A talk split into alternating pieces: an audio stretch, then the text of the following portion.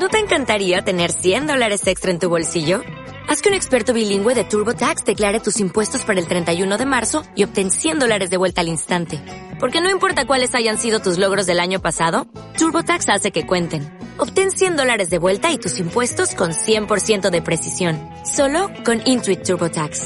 Debes declarar para el 31 de marzo. Crédito solo aplicable al costo de la presentación federal con TurboTax Full Service. Oferta sujeta a cambios o cancelación en cualquier momento.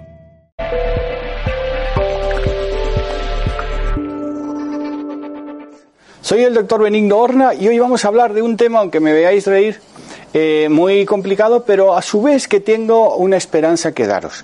Es sobre el maltrato, los diferentes tipos del maltrato. Ya sabéis que a mí me encanta hacer los perfiles de los maltratadores, o sea, de cualquier tipo de persona. Y eh, tengo eh, la suerte de tener algunos alumnos míos de terapia integral MHRP, expertos en terapia integral Ahora ya tengo alumnos en un montón de países, lo hacemos por internet y por Skype y por WhatsApp.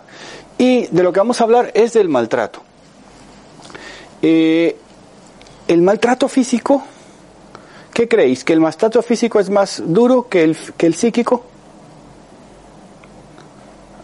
O sea, el psíquico es mucho más duro. Tenéis toda la razón.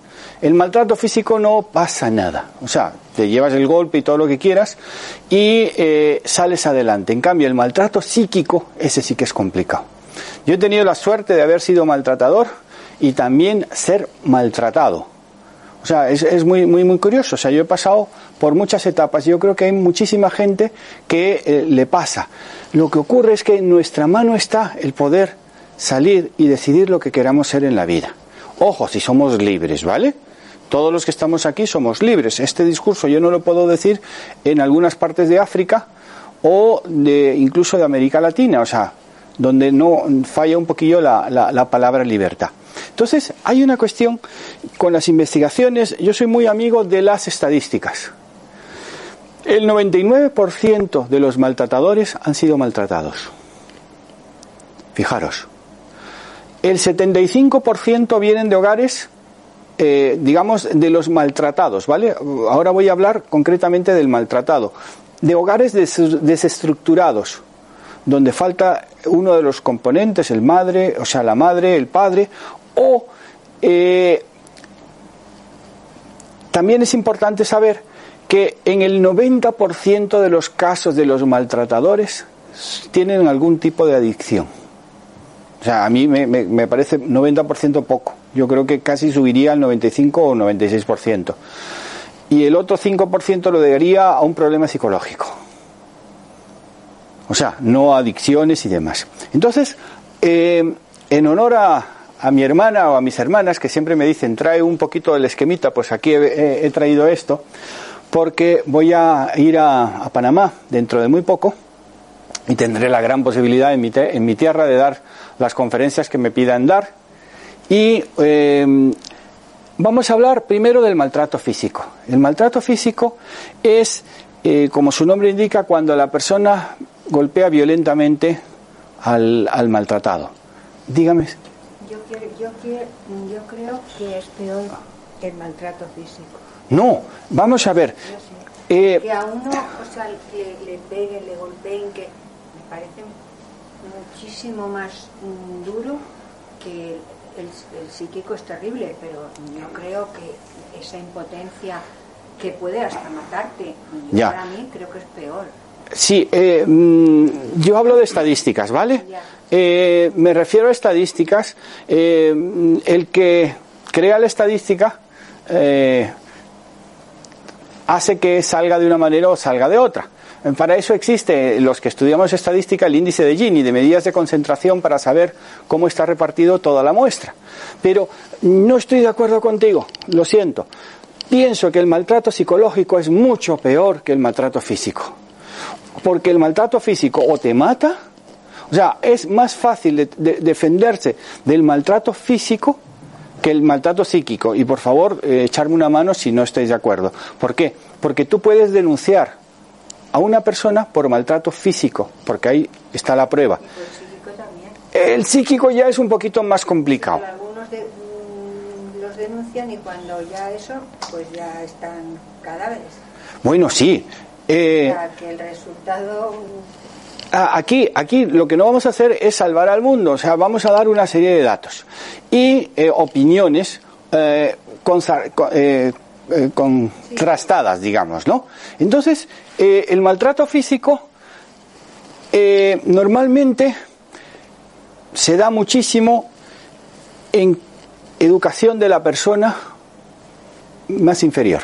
Fijaros, no quiere decir que en las personas universitarias o doctores no se dé tanto. Lo que pasa es que se da menos que cuando la persona no tiene capacidad de poder saber defenderse diciendo voy a denunciar o voy a hacer algo. Se supone que todos sabemos el 016. Pero normalmente eh, también, fijaros, que la mujer maltrata también al hombre y es muy duro decirlo, pero es, es, realidad. O sea, no físicamente, psíquicamente. O sea, eh, digamos que una mujer puede convertir a un pajarito en un águila, pero a un águila en un pajarito. O sea, eh, y esto es así. Entonces, el maltrato infantil, eso ya es mucho más horrible, porque los niños son los que pagan los problemas que pueden tener las parejas. O sea, por ejemplo, eh, normalmente se da más maltrato del padre al hijo o de la madre a la hija que de la madre al hijo y del padre a la hija. Fijaros. Estos estudios se empezaron a realizar a través de, Lawrence J. Peter, que en los años 70, finales de los 60, primeros 70, escribió el famoso principio de, de Peter, donde demostraba cómo, una de las cosas que vamos a ver posteriormente, la campana de Gauss se cumplía perfectamente en el maltrato. O sea, 5% de la campana de Gauss eran maltratadores y 5% maltratados. Ahora ha cambiado. ¿Por qué? Porque con el acceso a la información que tenemos desde los años 70 para acá, hemos cambiado en todo. Y sin embargo no ha sido todo negativo, porque hemos aprendido inteligencia emocional. Y eso es una parte angular de la conferencia. Si nosotros tenemos inteligencia emocional, podemos levantarnos y hacer que nuestra estima, comúnmente llamada autoestima, podamos superarla. Luego hablaremos de cómo poder superar la autoestima. Entonces, el maltrato infantil lleva, por desgracia, al abuso sexual. Se dan muchísimos casos, sobre todo más en las chicas, en las niñas que en los niños, el abuso sexual eh, por parte de familiares, amigos o vecinos. Entonces, esto es algo que hay que detectar. ¿Quién? Los padres, los tutores, los profesores. ¿Por qué? Porque los niños están de una manera, cambian constantemente de humor y es una labor total. No solamente se enseña en la escuela, se enseña en casa también. Y sobre todo a través de la televisión. O sea, imaginaros los programas de fútbol, yo soy un adicto un poco al, fútbol, eh, realmente el programa que yo antes veía muchísimo, he dejado de verlo, porque me saca de, mis casillas, o sea, porque yo quiero paz, no quiero irme a, dormir enfadado, porque unos casi le pegan a otros, unos discuten con otros, insultan a los otros, o sea, ¿dónde estamos llegando? Y ya no digamos de la televisión basura, que eso ya, vivir la vida de otros, antes la vivíamos con las novelas. O sea, todo influye en, nosotros. El bullying, ¿conocéis la diferencia del bullying y el moving? El bullying se produce en el colegio, el moving se produce en el trabajo. Por lo tanto, el, el, bullying es un poco diferente al moving. ¿En qué aspecto? ¿Por qué se hace bullying? Porque es nuevo, porque es de otro, de otro país, de otra religión, porque es muy alto, porque es muy bajo, porque es muy gordo, porque es muy delgado, porque lleva gafas, porque no es el estándar del 80% de la población de, la, de la clase. Entonces, ¿qué ocurre con el bullying? El bullying se produce, hay un grupito normalmente que son los malotes, los malos, o malotes incluyo a las malotas también, ¿vale? Que lo que van a hacer es buscar la debilidad de uno.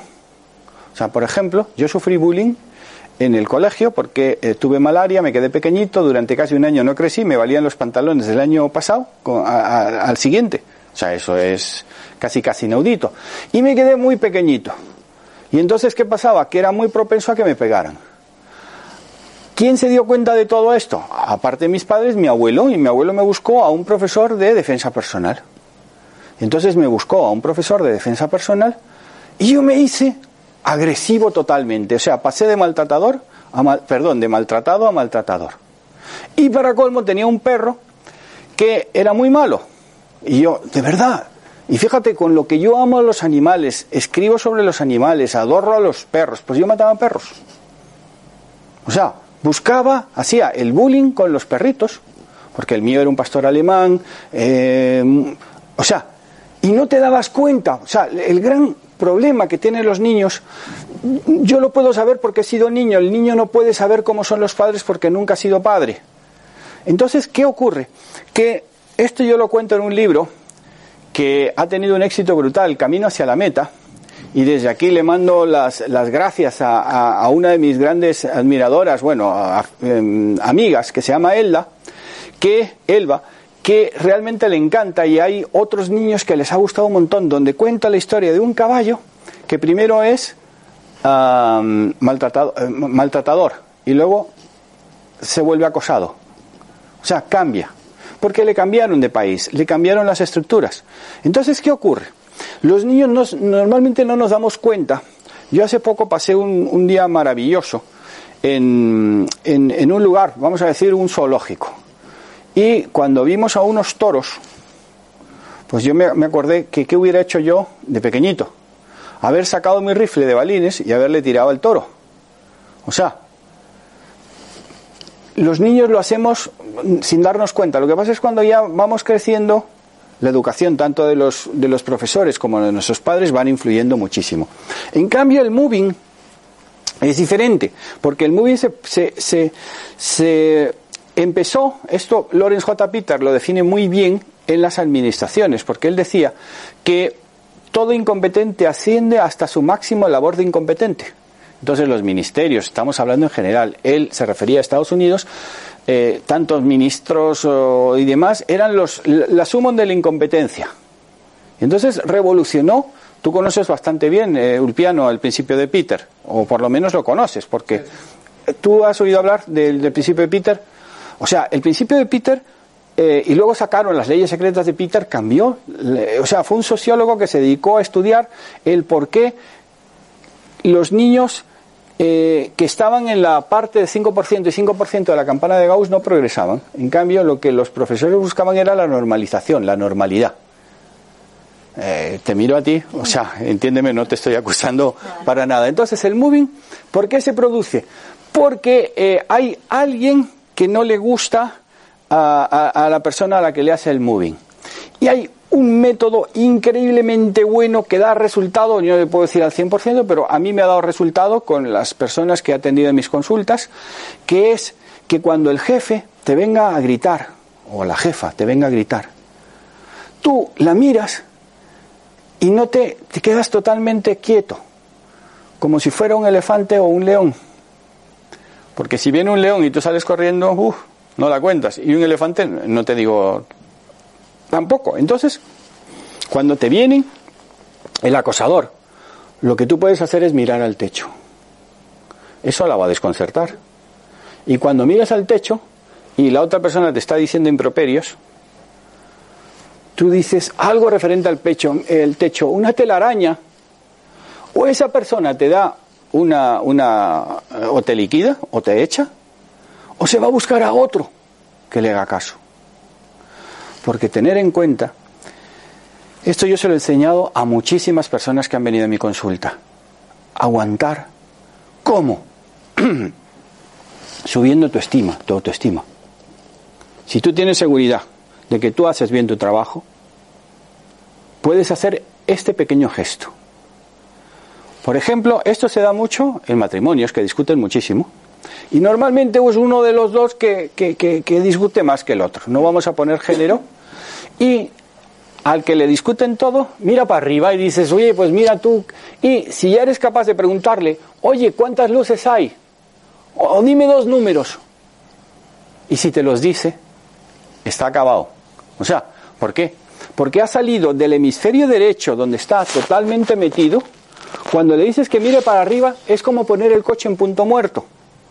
Y cuando le pides que agarre dos números y te los multiplica o te los sume, se mete en el hemisferio izquierdo. luego lo vuelves a poner en el punto muerto, vuelves a meterlo al izquierdo y te aseguro que ha perdido más del 80% de su enojo. Y normalmente se echa a reír o se va. A todo esto, una de las cuestiones más importantes que yo aprendí con Talene Miedane, que os recomiendo, que hay un libro que se llama El coaching para el éxito, en toda situación de, discusiones y demás, primero tienes que hacer informar. Oye, que me estás molestando. O no me gusta la manera en que te estás comportando conmigo o la manera en que me estás uh, dirigiéndote a mí. Luego pide, deja de hacerlo. Luego lo haces tú. Y si no funciona, antropológicamente o huyes o te enfrentas a la persona. O sea, no sé si me explico.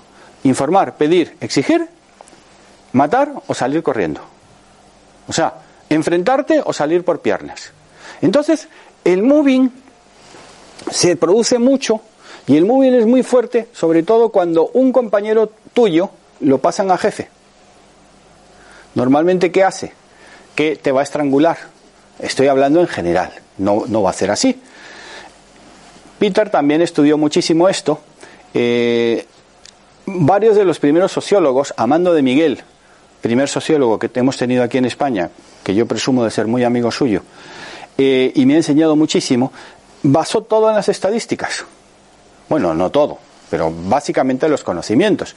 Y con el desarrollo de los ordenadores se pudieron hacer más investigaciones. ¿Entendéis más o menos el tema del bullying y el moving? Por ello voy a pedir a vosotras que, eh, que, que, que, estáis directamente todo el día con esto, que, me echéis una mano. Luego, el maltrato digital o ciberbullying. Eh, sí, ciberbullying. Esto normalmente los que nosotros estamos aquí no lo conocemos mucho, porque se da en los chicos. Agarrar y subir una foto tuya, eh, quitarte el teléfono para ver qué es lo que tienes. O sea, esto se da entre los adolescentes y entre los niños también. Entonces tenemos que tener mucho cuidado a qué edad le damos a un teléfono móvil a un niño y qué le dejamos ver o no. Luego está el maltrato institucional. El maltrato institucional, como yo no conozco muy bien, lo, aquí pone que las instituciones, tanto públicas como privadas, o por medio de leyes o por medio de acuerdos y demás, pueden hacer que eh, una parte de la población quede discriminada. Y esto se da clarísimamente y con perdón en el tema de eh, la separación. ¿Por qué el hombre normalmente ya no se compromete? Porque dice, ¿para qué me voy a comprometer? Si en un momento determinado se disuelve la sociedad que tengo, yo pierdo todo. Eso es otro cantar. Pero eso también influye muchísimo en el tema de las leyes. Maltrato económico, oh, ese se da así, sobre todo en países pobres, donde la mujer no tiene acceso a la educación. La mujer no tiene más manera que aguantar. Eh, en este caso, perdón que me vaya la mujer la que lo sufre, porque normalmente el maltrato económico hasta ahora lo ha sufrido el 90% de las mujeres. Y salvo, yo no creo que llegue al 10% en los hombres. Entonces, el hombre impone todo porque la mujer no tiene otra salida. ¿Qué ha ocurrido? Hombre, antes me metí con el Estado. Los Estados, sobre todo los democráticos, han buscado leyes que puedan amparar al maltrato económico, buscando ayudas o apoyando a las personas y sobre todo dándoles educación. Educación no es saber más matemáticas, educación es interpretar la manera de vivir. Cuando Peter hizo todos estos análisis, no, la, la inteligencia emocional no existía. Yo soy el mayor fan de la inteligencia emocional. Hace 10 años la descubrí. Y es cuando empezaba a ser feliz. Y ahora me considero una persona totalmente feliz porque aplico la inteligencia emocional todos los días a mi vida. O sea, y lo he integrado en, la, en el experto en terapia integral MHRP que doy en la Bircham International University. Con perdón, hago un poquillo la propaganda. Luego está perfiles. Antes, cuando yo trabajaba para empresas, hacía era un gran hacedor de perfiles. De hecho, eh, les pido por favor que si tienen internet a mano, busquen la película El Lobo de Wall Street. ¿Conocéis un poco la película esta? Pues yo hice los perfiles de la película y presenté la película aquí en España. O sea, porque viví uh, de lleno uh, todo el mercado financiero de los 70, 80, 90 Y entonces conocía ampliamente esto. Entonces, el perfil del maltratador es lo que os va a chocar. Cuando tú conoces a un maltratador que te han dicho, oye, está, me está maltratando fulano de tal o fulana de tal, ¿sabes lo que hace para defenderse? Ser agradable. La persona más agradable que te puedas imaginar y tolerante. Es, es fácil la fachada. Luego ya cuando le vas conociendo, te vas dando cuenta que no. ¿Cómo creéis que una persona inteligente, que sabe lo que quiere, puede caer en las garras de un maltratador? A través de la sonrisa, a través de que la otra persona le va manipulando poquito a poco y cuando le agarra no le suelta. Es como un, como un bulldog. O sea, la palabra bulldog es el perro que luchaba contra los toros, que los agarraba por aquí, por mucho que me moviera el, toro, el perro no lo soltaba hasta que lo ahogaba, porque no le dejaba respirar. Entonces, los maltratadores son intolerantes, no toleran lo que no es su verdad. Cualquier cosa que tú puedas decir, si ellos no lo piensan, no lo va a tolerar. Son encantadores al principio, muy seductores. Ojo, pero todos son autoritarios, ¿eh? y os puedo asegurar que el 100% de ellos han sido o han nacido o han vivido en un hogar desestructurado, donde faltaba una de las piezas. No digo que todos los hogares donde pasen unas, falten una de las piezas van a ser eh, creadores de maltrato, pero van a tener un, un peso específico mucho más importante. ¿Todo está bien o todo está mal? No hay término medio, o sea, no tienen nunca término medio.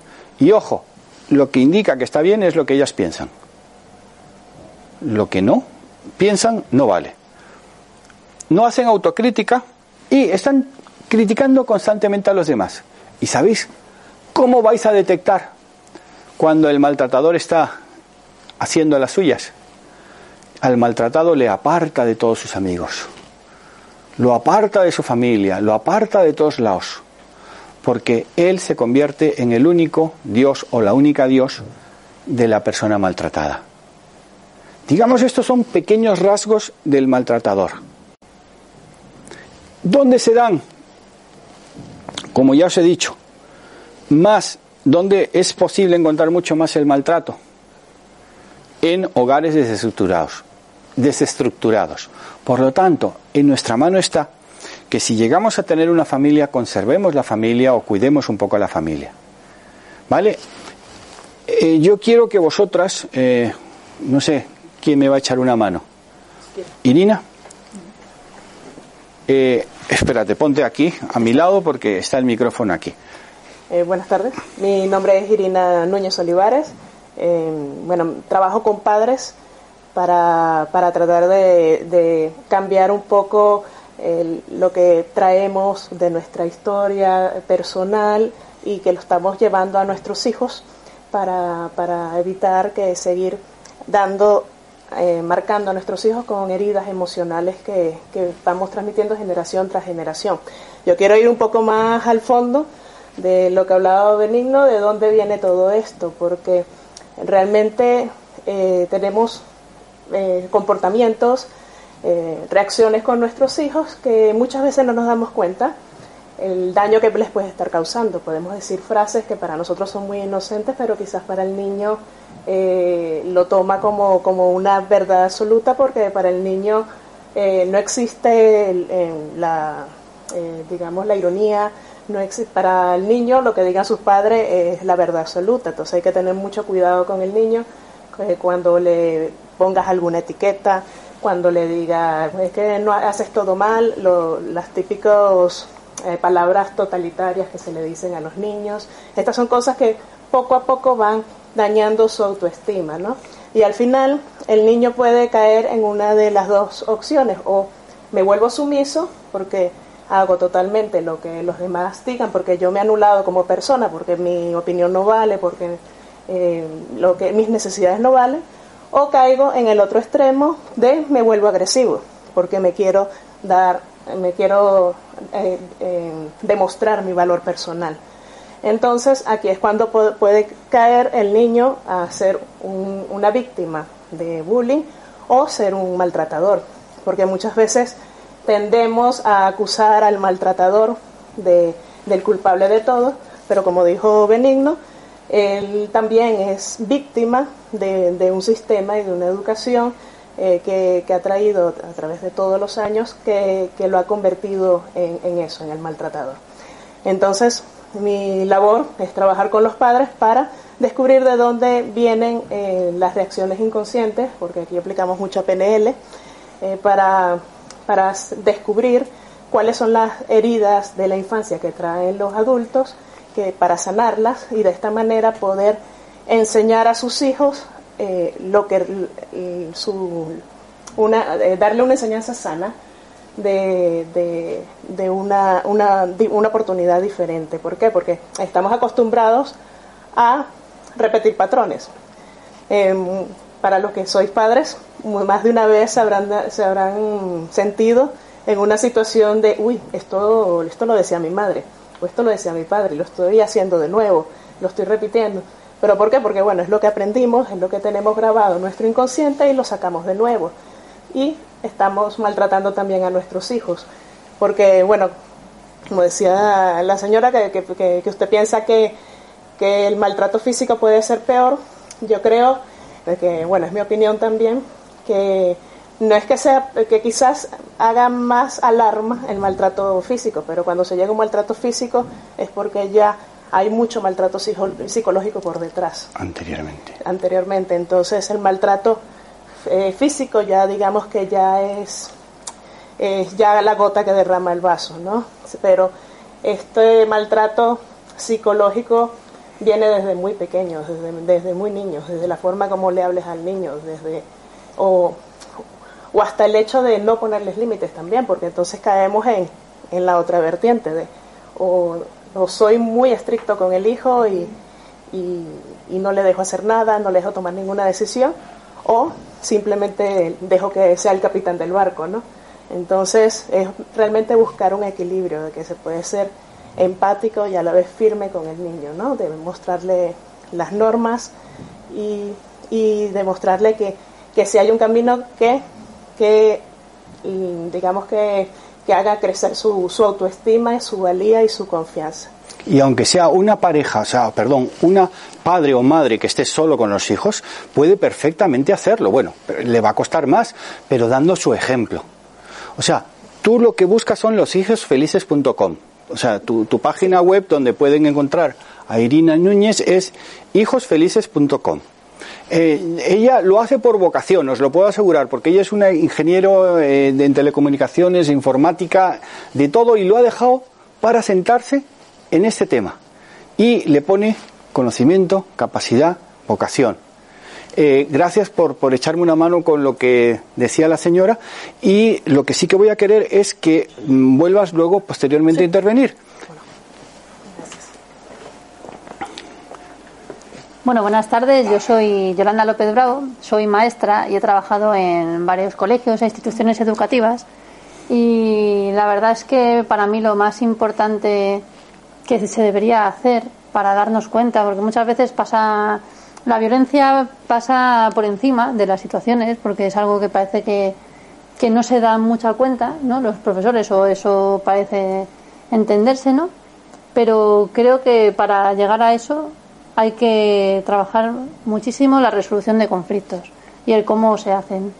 Desde muy pequeños en algunas aulas, no en todas, ni mucho menos, sí que es cierto que a los niños cuando tienen un conflicto entre ellos se trata de, venga, vamos a solucionarlo como si fuese, venga, que no ha pasado nada, daros un besito, un abrazo. ¿Y qué pasa con la gestión emocional? ¿Qué está pasando con ese niño que ha llegado a tener una reacción agresiva con otro? Es importantísimo trabajar la empatía desde que los niños son muy pequeños. Mm, dejarles el espacio y el tiempo para que sean capaces de gestionar sus propias emociones, la rabia, el enfado, la alegría también. Todo necesita un tiempo para poder manifestarse. Y una vez todo eso ya se haya hecho, entonces vamos a ver el conflicto que ha pasado. Y una vez se hace una adecuada resolución de conflictos, creo que, que se evitan determinadas situaciones en el aula que se quedan soterradas con, bueno, sí, nos damos un abrazo, nos damos la mano, pero luego después en el patio te voy a reventar. y son, son hechos y son es la realidad que se vive en las aulas y en los centros educativos. Entonces, hay que dedicar tiempo, hay que dedicar espacio a la resolución de conflictos, a la comunicación no violenta, a que los niños sean conscientes de, de sus propias emociones, de lo que está pasando, de que la rabia no es por lo que le ha hecho la persona, sino que es lo que siente, que no necesariamente hay que mm, resolver esa rabia agrediendo a otra persona, sino que hay otras muchas maneras de, gestionarla y de, sacarla, que no sea mm, derramándola toda en el otro, que al fin y al cabo es también una persona que tiene unas circunstancias y como decía Irina, eh, venimos de una de un aprendizaje de nuestros padres, de nosotros y todo recae sobre la persona y cada persona es, es un mundo, es individual y viene con su propia mochila de trabajo. Yo tengo varias preguntas que me han hecho. Yo pedí antes de, de, hacer el programa a otros alumnos y compañeros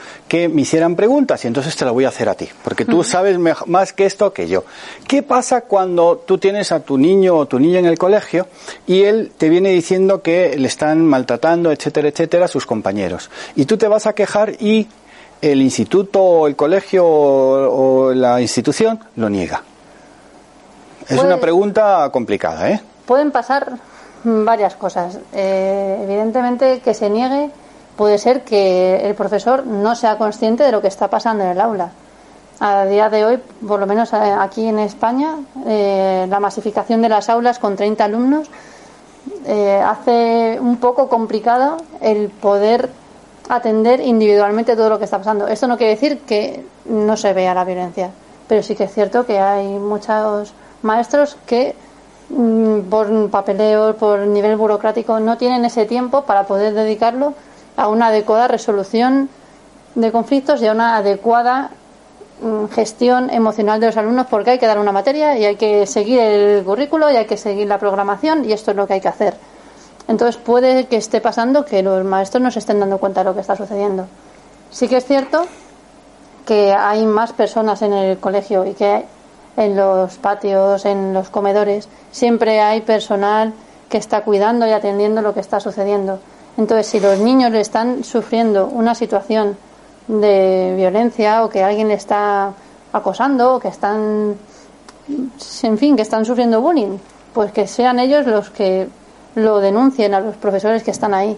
Muchas veces con tanto alumno es complicadísimo llegar a, esas situaciones, a no ser que sean casos muy, muy eh, visibles pero muchas veces la violencia es más más subterránea, ¿no? El van dejando notitas donde no lo vean. Sí, es, eso no es ciberbullying, pero es más o menos ciberbullying, o sea, es una forma de, de hacerlo. Y eh, lo hemos visto en la, en la televisión, eh, chicos o chicas que se pegan y lo suben a, a internet y se ríen de ellos, o sea, pero hay una cuestión, tú eres una persona eh, sabia porque estás, has y continúas estudiando inteligencia emocional. ¿Cómo puede la inteligencia emocional ayudar a, resolver esos, estos problemas?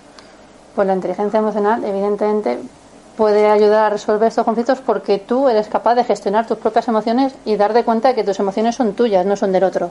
Que la rabia es tuya, que el enfado es tuyo, que el asco, la alegría, el miedo, todo está en ti, no está en el otro.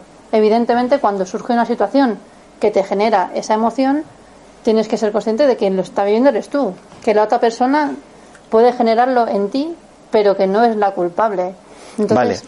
Una pregunta, ¿sería recomendable, por ejemplo, yo eso es una cosa que cuando atiendo a hiperactivos, disléxicos, pues yo soy disléxico y sigo siendo hiperactivo, yo tengo 60 y casi 4 años y ahora ya estoy preparándome ya no solo para un super sprint, eh, también para un maratón, o sea, pero primero quiero llegar a los 10.000 kilómetros, o sea, perdón, a los 10.000 kilómetros, no, 10.000 metros. Entonces, ¿tú crees que, que el niño, si cuando es hiperactivo y demás, que pueda producir o hacer natación o apuntarlo a un gimnasio o tal, eso es bastante interesante, supongo, ¿no?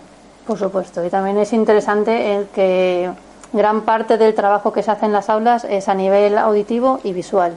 Y nos olvidamos de que mm, tenemos muchos más mecanismos de aprendizaje que no es solo a través de la vista y del oído. Los kinestésicos, lógico.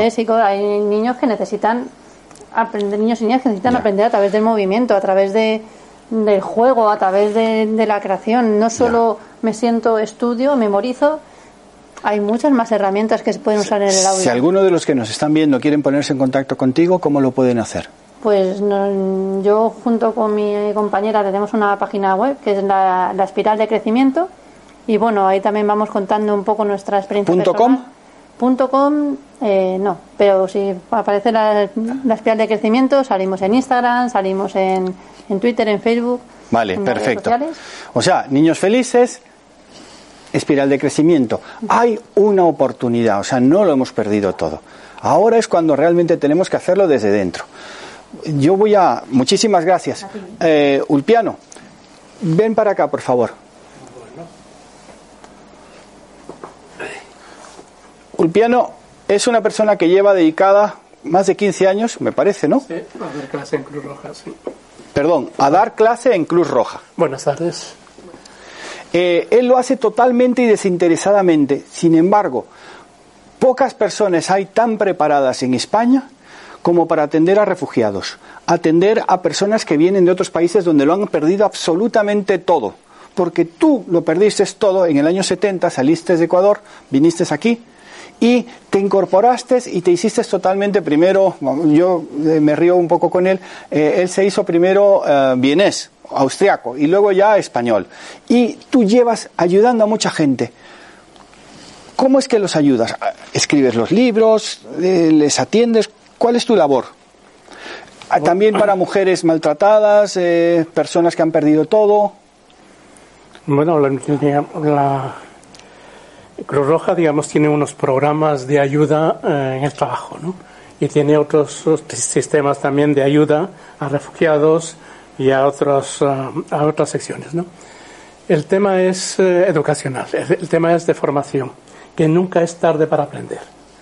Entonces, basándose en el principio, o digamos, el dicho de Arquímedes, ¿no?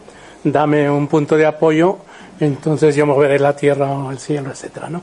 Entonces yo lo que hago es, soy un movedor de conciencias.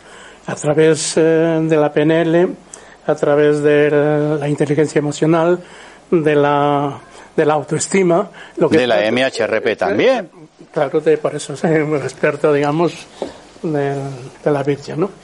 Entonces lo que se hace es eh, realmente es ofrecer un punto de apoyo para que esa persona pueda salir, conseguir sus metas y luego introduciendo una serie de cambios que, eh, que pueda eh, conseguir sus propósitos, porque lo más importante en la vida de la persona es creer en uno. Si uno, eh, nosotros somos deseos, pensamientos, somos sentimientos, somos acciones y tenemos que creer en nosotros. Esa es la base y el pilar de nuestro destino. Entonces, ahí está, la vida es dura, entonces, como todos sabemos, la vida me ha enseñado que es dura, que nadie regala nada y que nosotros tenemos que esforzarnos, tenemos que enfrentarnos a cómo solucionar las barreras de la vida o interpretar también los fracasos y, digamos o cómo eh, enfrentarnos digamos las derrotas de la vida no esta entonces es una especie de escalera donde voy tratando de, de formar de formar a de hacerles pensar, de hacerles razonar que tenemos, que nacemos con una cantidad de cualidades y esas cualidades realmente nosotros tenemos que descubrirlo, tenemos que pincharle para que él se dé cuenta, porque muchas veces somos inconscientes. Yo, yo he sido, eh, hasta que he hecho el, lo de experto en, terapia integral, no he sido consciente realmente de la labor que hacía en 15 años. ¿no? Entonces, lo que trataba es de despertar esa conciencia. Por eso he escrito el libro este, mm, Suba la escalera del éxito, ¿no? Tu gran oportunidad, porque están dormidos, estamos dormidos. Entonces es un despertar para que, que todas personas tenemos unas cualidades, que tenemos una cantidad de, de, destrezas, de habilidades, y eso es lo que había que potenciar. Y eso es lo que trato de hacer en mis talleres de Cruz Roja durante 15 años. Corpore sano, mente sana. Eh, él, por ejemplo, eh, se ha propuesto lo del Camino de Santiago y entonces eh, los cuatro primeras etapas yo te voy a acompañar, ¿vale? Desde San Jean de Pie de Po, cruzar los Pirineos, ir a, a, Roncesvalles, Subiri y Pamplona. O sea, él lo predica con el ejemplo. Corpore mente sana. En corpore sano, mente sana, sí.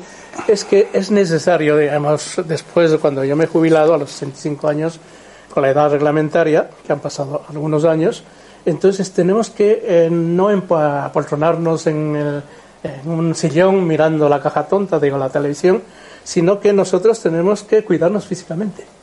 Tenemos que hacer ejercicio. Y si nos cuidamos físicamente, también ayudamos a cuidar nuestra mente, nuestro cerebro. Hacemos funcionar. Y entonces, y luego espiritualmente tenemos que también cuidarlo, que son las tres cosas fundamentales para ser siempre joven. Aprovecho, digamos, el refrán español, que para no llegar a ser viejo es entrar a, a servir a un, a un amo y siempre mozo serás, ¿no? Vale, pues muchísimas gracias. Nada, a ti. digamos ah, que, conste que no estaba previsto el que lo hiciera. No me has cogido de sorpresa. Sí, sí. Y, a otra persona la voy a coger de sorpresa, por no decir ni el partido político que es. Pero desde la política también se está haciendo cosas en el aspecto de que cuando aprendes puedes enseñar a los demás. ¿Quieres decir algo? Vale, pues pasamos. Eh, entonces, vamos a ir. Eh, muchas gracias, Ulpiano. Eh, ¿Cómo mejorar mi autoestima en 10 pasos? Lo primero que hay que hacer es dejar de sentirnos culpables, ¿vale?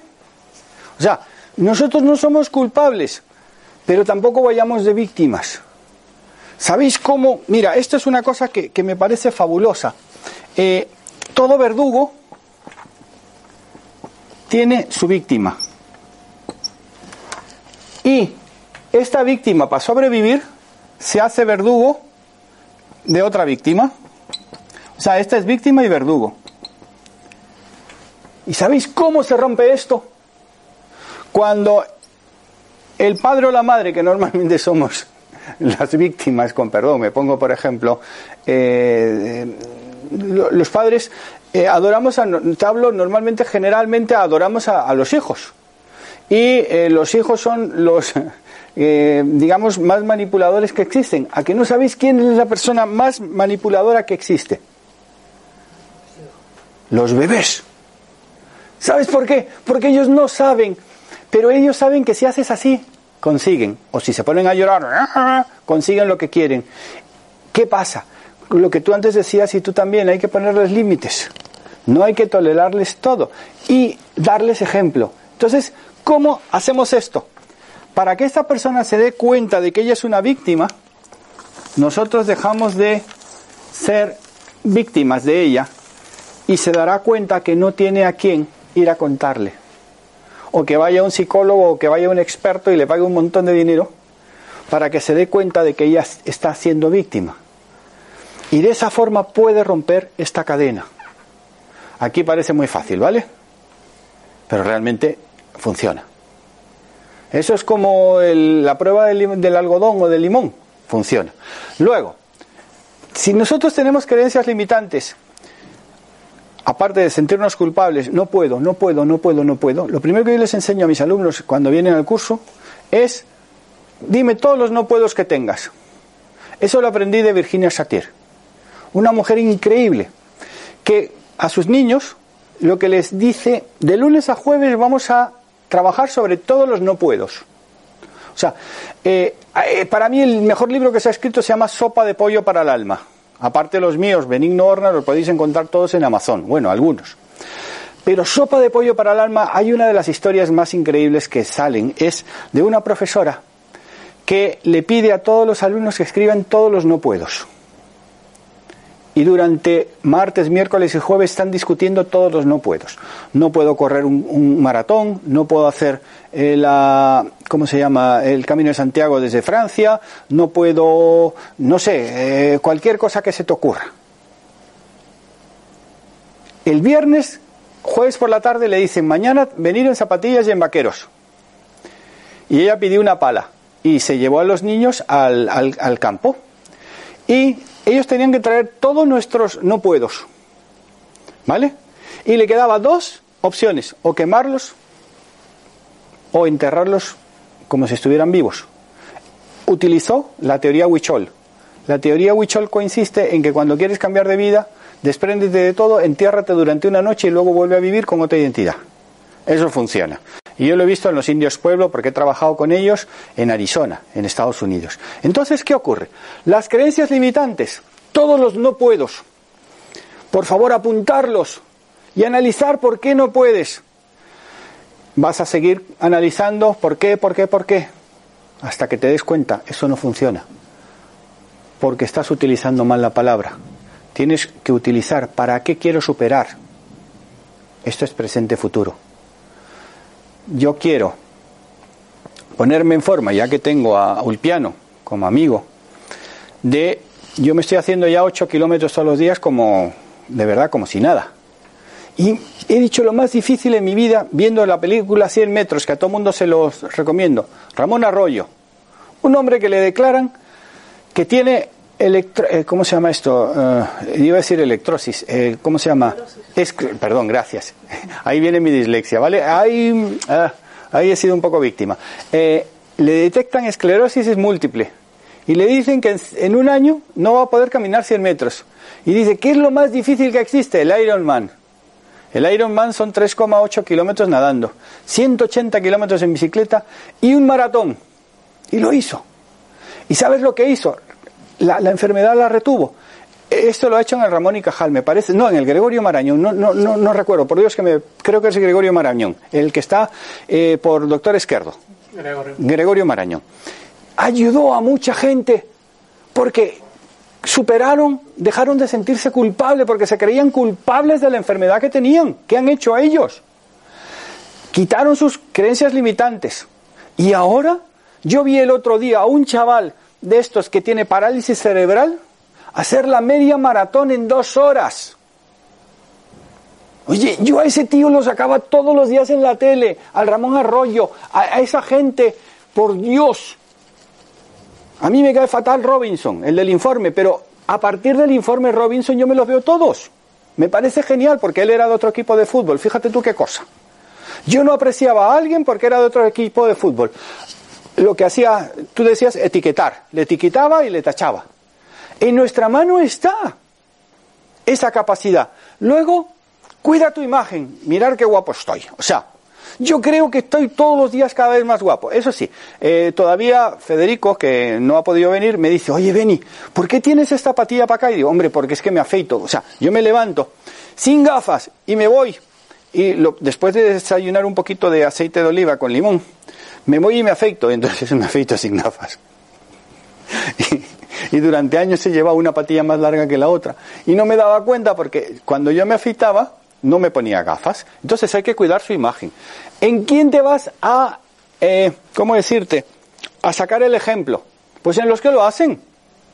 Por ejemplo, eh, yo presumo de, eh, de Ulpiano que ha sido profesional del baloncesto y no jugó en el Real Madrid por la estatura, con Braven, Derluig y todos estos. Y un día quedamos, eh, también quedamos, vamos a jugar al baloncesto. Llevaba, ¿Cuántos años llevabas tú sin tirar canastas?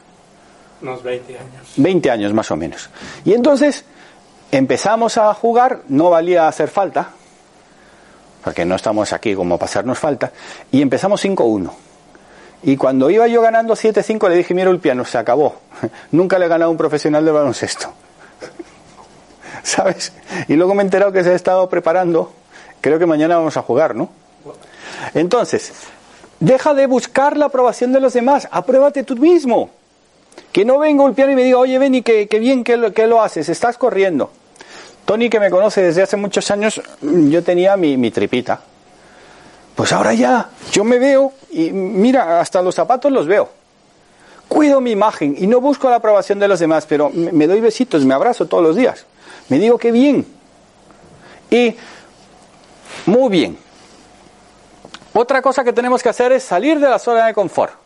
No nos conformemos con lo que tenemos. El que se conforma se muere.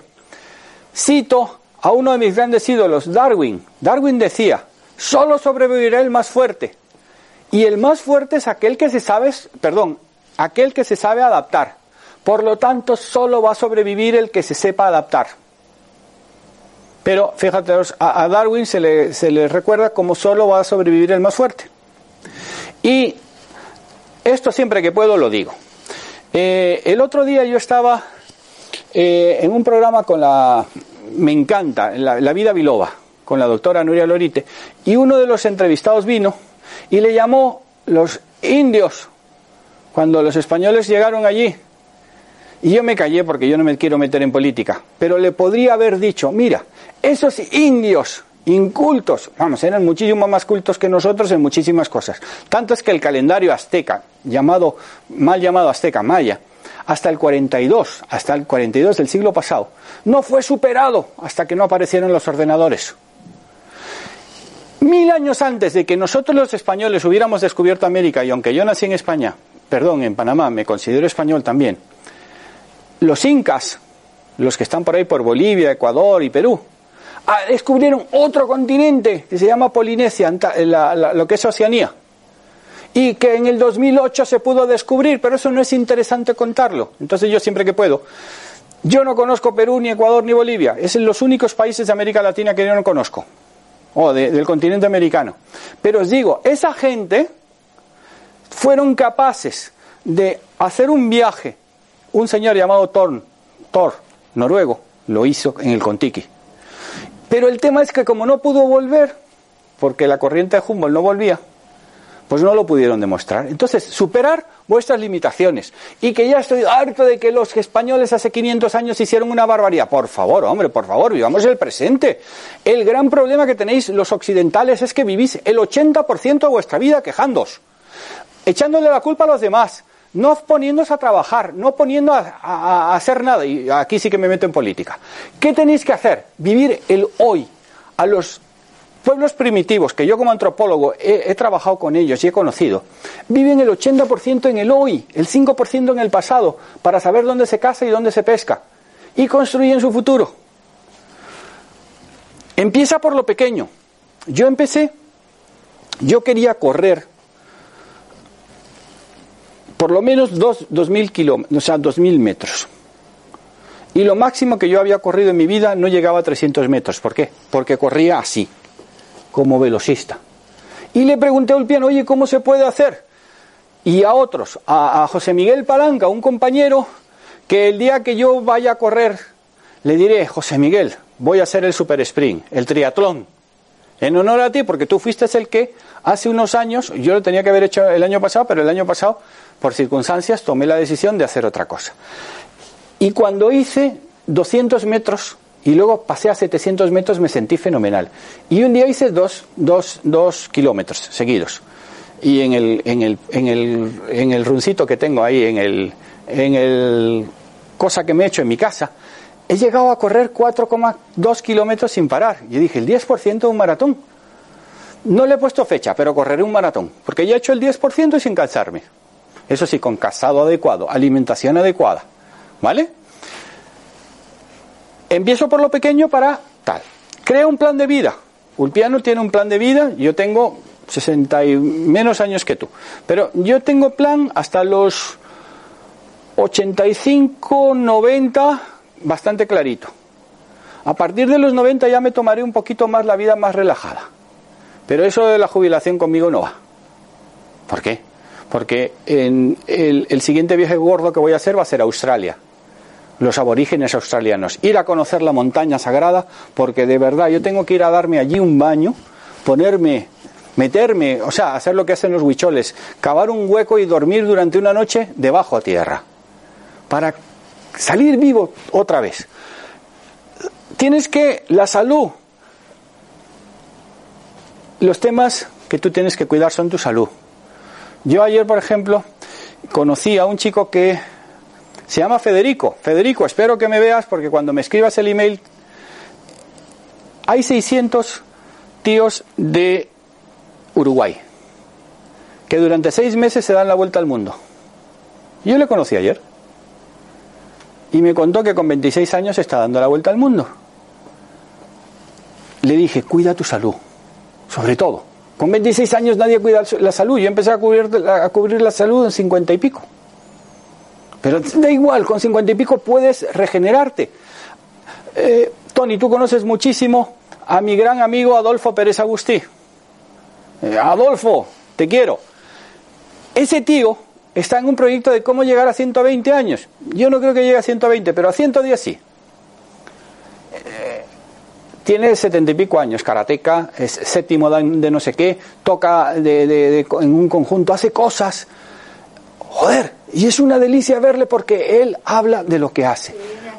Sí, sí, sí, sí, sí. Hombre, tiene el récord Guinness de ser el escritor que más libros ha escrito en, en- en español en el mundo. Eh, to- todas las semanas escribe, publica un libro, ¿eh? Pero además son muy buenos, ¿eh? O sea que, que... yo cuando tengo alguna duda, Adolfo, oye, que el PSA lo tengo. oye, por favor, yo no me quejo de los eh, profesores, pero sí de algunos médicos, ¿eh? Voy a siete veces a verme el PSA, las siete veces me trata un médico diferente. Y con 5.24, y, y eso que había tenido 5.40 y pico antes, me dice que me tienen que hacer una incisión para operarme. O sea, por favor. Y le digo yo, ¿qué garantiza eso? Ninguna. Por favor. O sea, ¿qué pasa? Hay profesores encantadores como tú. Y profesores como la directora de un colegio que con 11 años mirándome a la cara delante de todo el, mi aula me dice, Orna, usted jamás llegará a hacer nada. No sabe leer con 11 años. Digo, por eso yo presumo tanto doctorados, porque aprendí a leer con 20. Y de vez en cuando me cuesta, ¿eh? Pero esa es una cosa que yo la tengo que sacar. Bueno, eh, yo quiero agradeceros, por favor, y quiero que venís, venís aquí, por favor. Eh, para, para, para. Sí, hombre, venid para acá. Estos son como mis hijos, ¿vale? Pues nada, muchísimas gracias a todos y nos estamos viendo, ¿vale? Venga, un aplausito, hombre.